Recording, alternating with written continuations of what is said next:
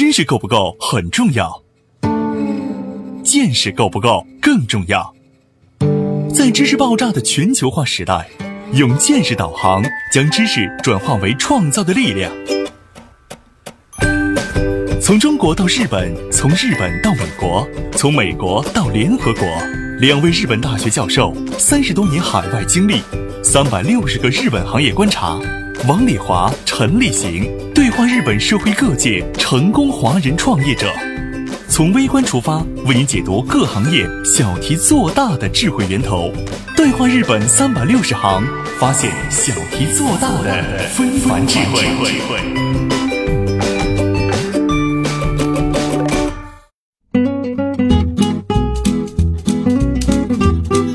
大家好，欢迎您收听今天的对话日本三百六十行，发现小题做大的非凡智慧。我是王丽华。今天我们有机会和日本的板南大学流通学部国际经贸专业的洪石红教授聊一聊。洪教授你好，你好。洪教授是也在日本几十年了哈，三十多年了。呃，是京都大学经济系的哈。你原来就是学经济的。对。啊，国际经济。啊，国际经济。那么现在你在那里教书，同时又是学科主任、研究生院院长。不过今年下来了。啊，今年下 在日本都是轮换的啊，轮流的对。明年可能到学部去当学部长啊，哇，那那就会很辛苦哈。对，嗯，这几天我们正好在国内做一些学术方面的交流，正好有机会跟你聊，对你那个专业也很感兴趣。我听过你一些发言很有意思，所以我今天觉得有机会跟你聊聊。嗯，非常感谢有机会跟你们交流一下。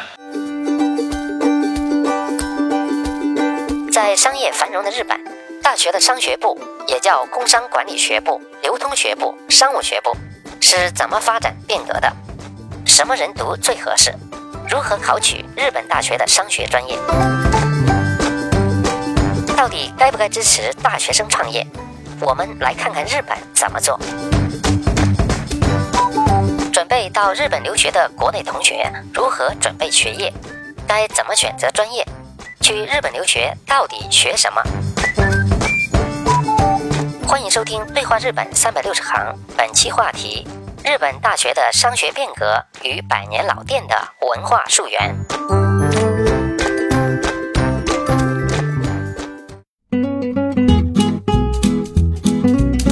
你说的那个商学是像我知道日本也有很多大学有商学部，但是你那天聊起商学，实际上不是商学部的意思哈，是什么？呃，日本的商学部就相当于我们现在叫工商管理学院啊，工商管理学院。对，那么日本在战后一度也是商学部，嗯，各个大学，特别是私立大学。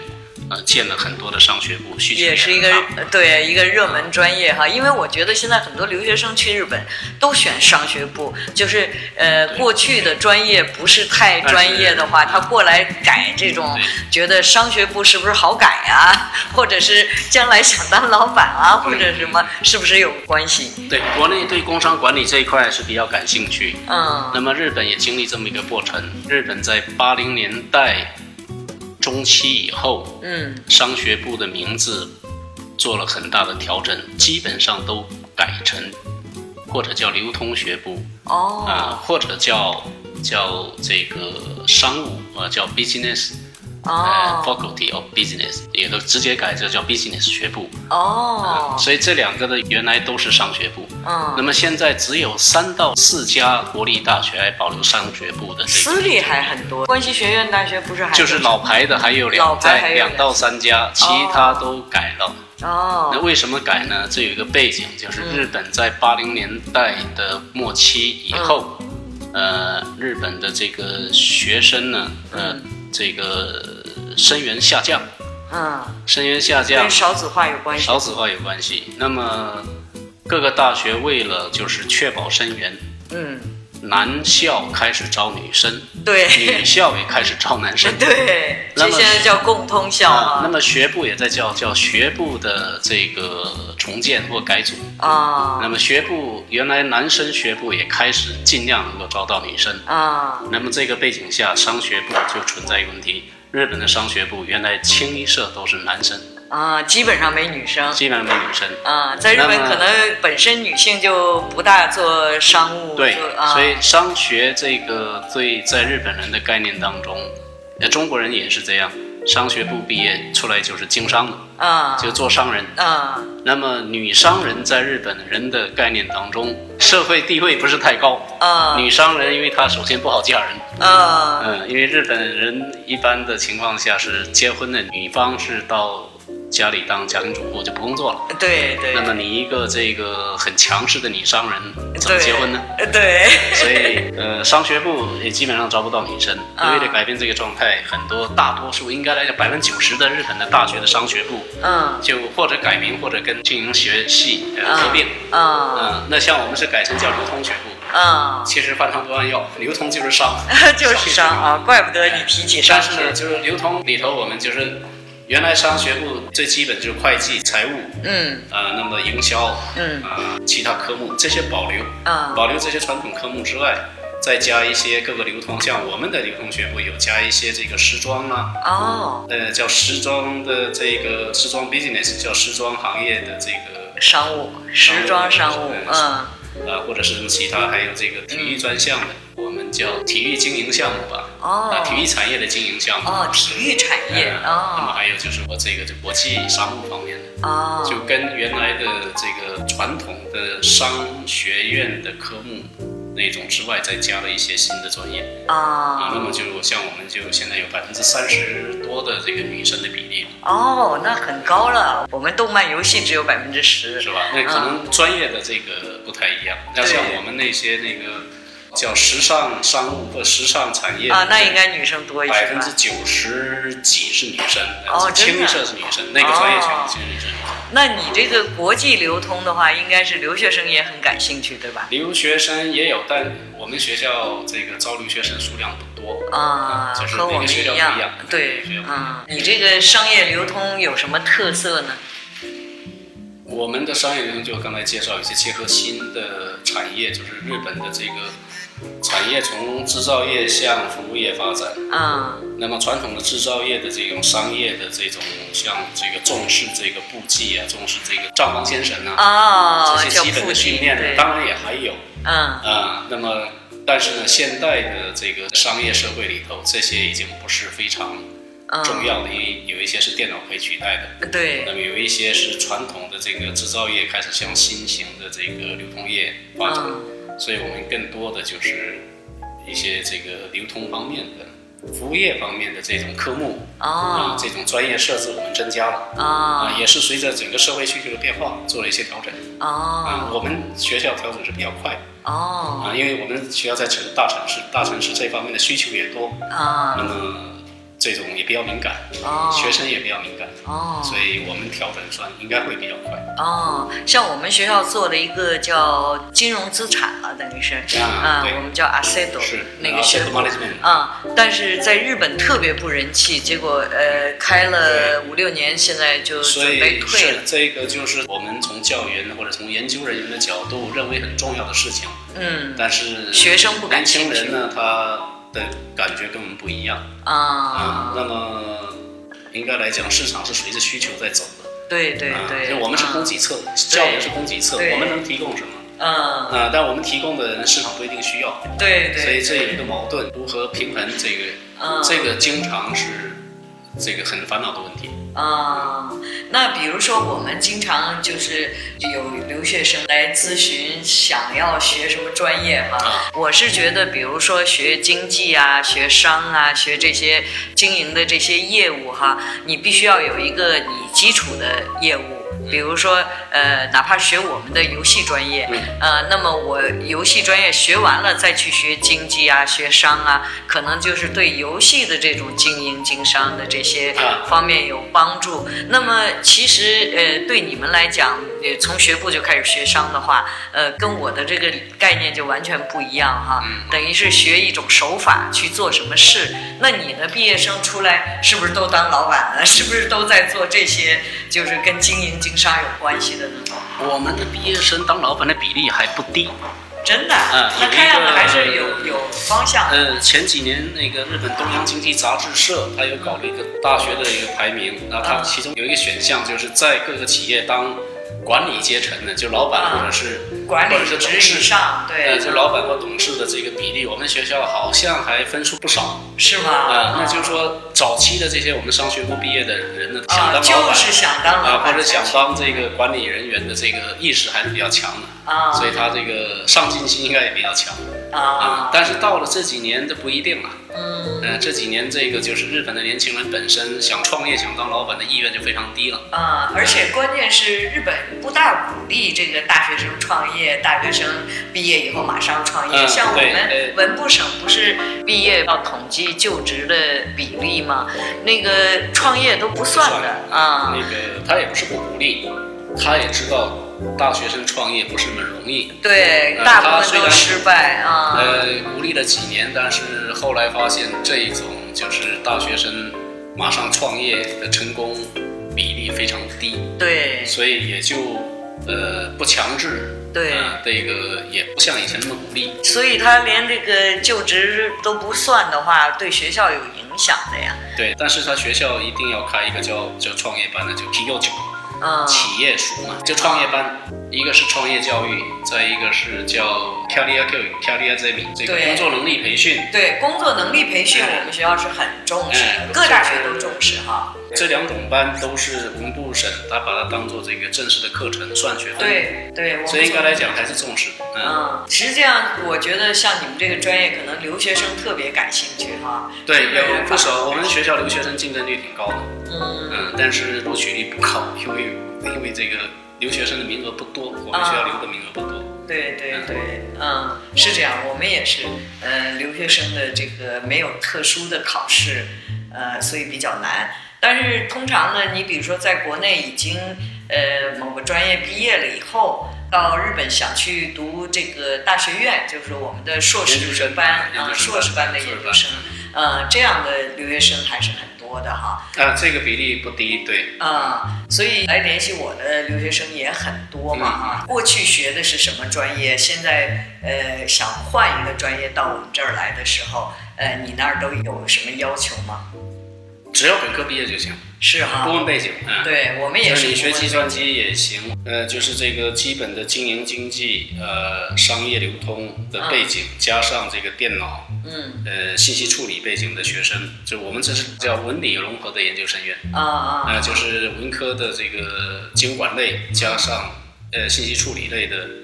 呃，这两种教员结合在一起，搞了一个共同的研究生院。哦，啊，那么学生呢，就是两种理科背景也行，文科背景也可以。啊，因为我们都带了很多留学生嘛，哈，留学的时候选专业的情况，还有一些就是说毕业了以后到什么样的公司去就职，对留学生有利啊，能学到东西啊。比如说选专业，刚才我们也提到一点，就是说读研究生的话。呃，过去是学什么专业的，影响不大，就是你什么感兴趣。实际上，我觉得在国内有很多学生呢，他并不知道。特别感兴趣的是什么？很多都是家长觉得现在这个专业比较流行，或者是能挣大钱，或者是这种类型的比较多。然后学了呢，不一定喜欢。正好到日本去转那个研究生，有可能能够选一个我自己喜欢的专业。呃，对于这个学生挑什么专业，这个曾经跟别人这个聊过，因为我曾经也有很多同学了。自己的小孩留学学什么专业，嗯，探讨过。嗯，我的意见是，小孩喜欢学什么就让他学什么。因为很多小孩现在喜欢日本的动漫，嗯，跑到日本来留学，嗯，那么经过一年的语言学校以后，他们可能真的去学动漫，也有可能开始就换别的专业，他的兴趣会变。对。那么我觉得第一个是小孩喜欢学什么就能学什么。特别是本科阶段，嗯，不要给他规定方向，嗯。那么反过来，我们看看到底企业需要什么人才？中国方面不太清楚，日本的企业还是回到刚才我我跟很多企业接触，经常跟他们也他们在招工的时候，他们重视什么呢？嗯，他们重视就两点，一个是你的沟通能力，对，这个是最重要的。第一，沟通能力。第二个呢，就是基本的这个逻辑思维。对。那么这个跟你学什么专业其实关系不大。对。就是你在大学能够基本的够写文章的这基本的这些这个逻辑能够搞清楚。嗯。啊，另外就是你跟人沟通能力可以就行了。嗯。然后。就这两点，我有一次是有一个搞电脑软件的，是富士通底下的一家，呃，是搞系统编程软件的公司的老板。他说他们招生经常招文科学生。我说你招文科学生，他的编程他没学过怎么办？他说日本的企业都是你进入企业以后才开始进行培训。对。他说他只重视这这个文科学生他的沟通能力，说话就是我这边说话他能不能懂，嗯，或者客户说话他能不能理解，对，能不能。跟客户进行对得上话。对。第二个，他只要逻辑思维能力能够成立的话，那么他编程就没问题。对。嗯，所以就是这个，就是说大学本科学什么，其实不必特别在意。对。因为日本的大学，呃，我们昨天也讨论过，日本的大学它其实有一半的学分是在进行叫通识教育或叫素质教育。啊。在通识教育、素质教育里头就包含了。人文的、社会的，还有自然，包括数理的东西，对。这些，他只要把这个通识教育好好学了，那么他以后进什么企业、做什么行业都没问题的。对，我的意见还是，大学本科你就让他挑一个他喜欢去的，但是告诉他，所有的课你都要好好学，对。你不能偏科。对，到大学本科其实本科不用偏科，嗯，到了研究生，当然你就开始可以有所选择的进入你更喜欢的，或是你自己觉得将来有发展的这个专业就可以。对，嗯，而且今后整个这个产业发展的趋势是越来越这个智能化啊，还有这个数据化、这个数码化，对，就没有必要你在本科就把一些这个陈旧的专业的东西学得太死。对，没必要。嗯，把这个通识教育，把这个基础，嗯，呃，还有这个为人处事的人格锻炼好了，那就企业就会很欢迎。对。稍事休息，马上回来。对话日本三百六十行，发现小题做大的非凡智慧。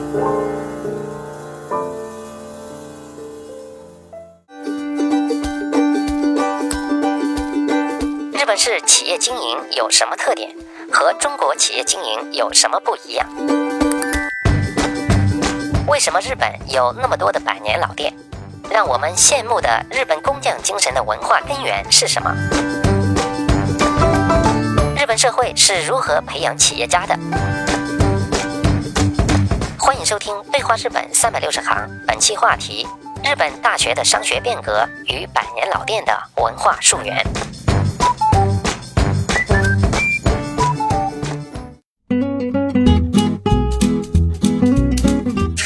学校的事情之外，呃，你好像跟社会这种联手的呃事情很多哈，能不能介绍一些这方面？呃，我因为原来我在大学，呃，现在也是，就是负责这个叫大学的叫产学结合啊，实际上就是我们产学研的那个产学研结合的这个专门的有一个这个叫产学结合处哦，啊，这个是也是这几年日本。省应该是它这个产学结合是两千零一年吧，有正式的那个要求各个大学都要叫学校的定位，不光是教学研究，还要贡献社会，所以要搞这个产学结合。嗯，那么每个学校就要应付文部省的这个考核，就要搞一这个处。那么我一直是一个副处长，啊，叫副中心主任应该讲。啊，嗯，因为这样，就我我们跟大阪的一些。呃，科技部门还有就是一些这个企业团体，中小企业团体叫中小企业同友会，还有呃这个中小企业的一些呃各种各样的研究会，嗯。啊也有一些叫业务的这个叫这个协议，就是联系协议，所以必须互相参加对方的一些会议，还有互相兼任对方的顾问。哦，嗯，所以跟这些一直有十来年的这个联系了吧。就一直跟他们有这些方面的，也是业务往来。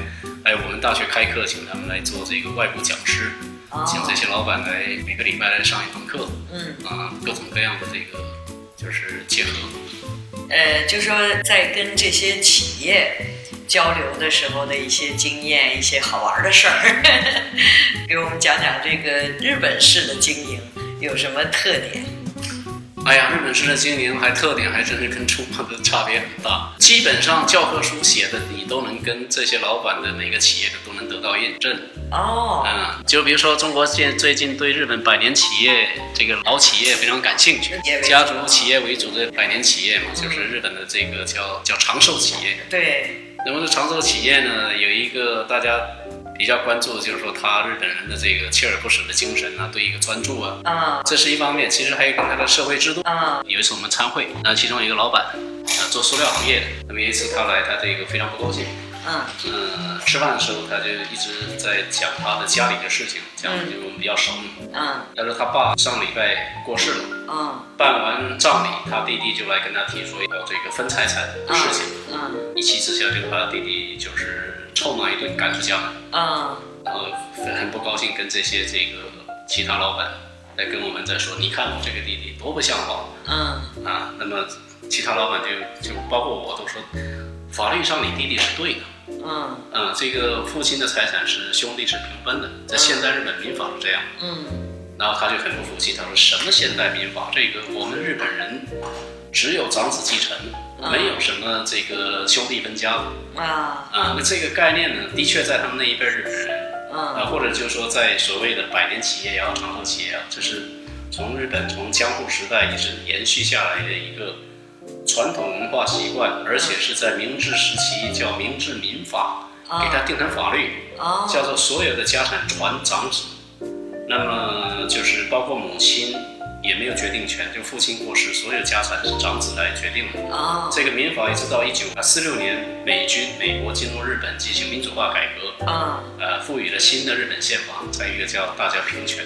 哦，那么这个老社长，就我们认识这个社长，他的概念还是我们日本人的经营，日本人的公司，一定就是照日本式的这个，所以分什么家产，把这个这是父亲我们祖先留下来的这个公司啊，我要继承下去，老三根本没资格来分，哦，就是这么一个概念，但现在的民法是不一样的，对对对，那么就是说从这件事情就可以反映，他很多日本式经营实际上是根据日本的传统文化。他的传统的一些这个习惯啊，啊，还有包括他传统一些这个法律造成的他后来的在整个日本的这个公司经营当中，有很浓厚的他的人文地理环境的习惯啊。那这个呢，原来我们没接触不知道啊，教科书上只写了说这个日本人很专注啊，这个很很爱惜他这个。企业企业啊，但实际上是有跟他的背景这些文化有关系。啊，其实我们看到了，觉得的确啊，才能理解哈，才知道是怎么回事。现实生活中这就是存在的啊，原来是这样。经常看到啊，跟我们这个整个中国也不一样，跟一般现代人的理解也不一样的东西。啊，在企业经营当中，还有的确它是。还是存在的啊，是这样。他的小饭店继承了副业以后，我们在国内的感觉就是，比如说父亲是开拉面店的。那我就想，我我使劲拼命的苦干，挣了钱，我一定要培养出我儿子到更好的专业，一定不要让他来接我的班儿哈。但是在日本呢，是觉得我父亲开的拉面店已经很有名了，我一定要超过他，我一定要那个什么，所以就是就是祖先留下的牌子，一般他不愿意砸坏。对，这个跟什么呢？跟中国跟日本的一个就是我们叫社会结构的稳定性不同。嗯，我是这么理解啊。嗯。日本的一个街坊，它可能是几千年、上千年，一直它这个社会结构不变。对，嗯，就是这条街坊邻居永远是这批人。对，嗯，因为他没有土地改革，嗯，也没有像我们这样属于社会主义革命，嗯，也没有人口大迁徙。对，它是一个典型的农耕社会，很根据于自己的土地。和他的生活环境对。生存下来的。对，所以他对这个就是对自己的名誉，对家族名誉很重很重视，对。家族企业也对。也能养活他，因为一批固定的客户。对对对，那比如说家族企业通常都是老板是就是父亲，嗯，然后那个老婆是专务。对对，嗯，夫妻老婆店那种。夫妻对，都是这样子。然后这个儿子是准备接班，就先在这儿干着哈，嗯。但是还有一个，他们通常的这种企业，他儿子刚大学毕业的时候，通常都是到别的公司去工作多少年，有一定经验了，再回到他自己公司，也是从下面开始干起来。对，这个他的人才培养机制，这个就是作为一个子女的培养是不能够放在自己公司培养，对，一定要让他到别的企业，特别是比自己体量更大一点的企业，嗯，让他锻炼的更学到更多东西，再培养更多的人脉，对，再回到自己的企业，一般是十年吧，最少。最少十年呢，到能到外面锻炼十年才才叫回来自己本公司。而且本公司也不是回来就当老板哈，回来他还是从底下一般社员做的，送水，呃，扫地，擦桌子开始。对。但是他提升的比较快，大家都知道？包括丰田的丰田公司现在的丰田章男这个社长，他原来也是在基层，呃，应该他是干了应该也二十年到三十年吧，最后是在。呃，放到海外，在美国分公司干了也十来年，才调回日本。啊，所以这样的话，他就是说能够吸收一些外面的东西。对，一个是新鲜血液，另外就是自己教，可能第一不全面，第二个很多东西没那么严厉。嗯。啊，对自己的子子女的真正成长是不一定是那么那么合适的。对，但是那个呃，日本也出过这个，就是大众呃家具啊，他不是那个啊，他把女儿派出去到处，他就只有女儿嘛哈，所以他的女儿最后是接他的班，结果他女儿因为吸收了外面的东西，进了他的公司，理念完全不一样，想改革，结果跟父亲最后闹翻了，这个这个日本是一个很大的新闻哈，这个闹得非常的。这个事情我觉得父亲不对。嗯，对呀，我们年轻人肯定是都觉得那个新的理念。对呀，就是说他这个就是家具贩卖业是一个很竞争的行业，比如说像有一家啦，有日本有立头里啦。对。啊，那么你这种传统的贩卖模式已经不适合了。嗯，但是他的父亲就觉得我是一步一步干出来的成功的。就是他是沉浸在自己的成功体验当中，他脱不了这个，但早晚他这种模式是要失败的。对，嗯，所以嗯，所以日本很多就是长寿企业里面的问题，就是呃，接受新的事物的时候的这个慢哈。他们的所谓工匠精神很适合这种长寿企业。长寿企业，我的理解是，就是属于叫地区的叫地产地销的这种企业是。有可能成为长寿企业。嗯，你要是属于这个就全国市场或者国际市场竞争环境下的长寿企业，基本上很难。嗯嗯，或者是一种依附于某一个这个就是大企业，一直一一直依附在它的做它配套产业，这种企业有可能长寿企业。对。那或者我讲的也就是叫地产地销的那种，一般就是夫妻老婆店呐，对，豆腐店呐，嗯，呃，开一个什么什么小小小小呃小饭店、小作坊啊，那种是有可能的。好了，感谢你收听今天的对话日本三百六十行，我们下期再会。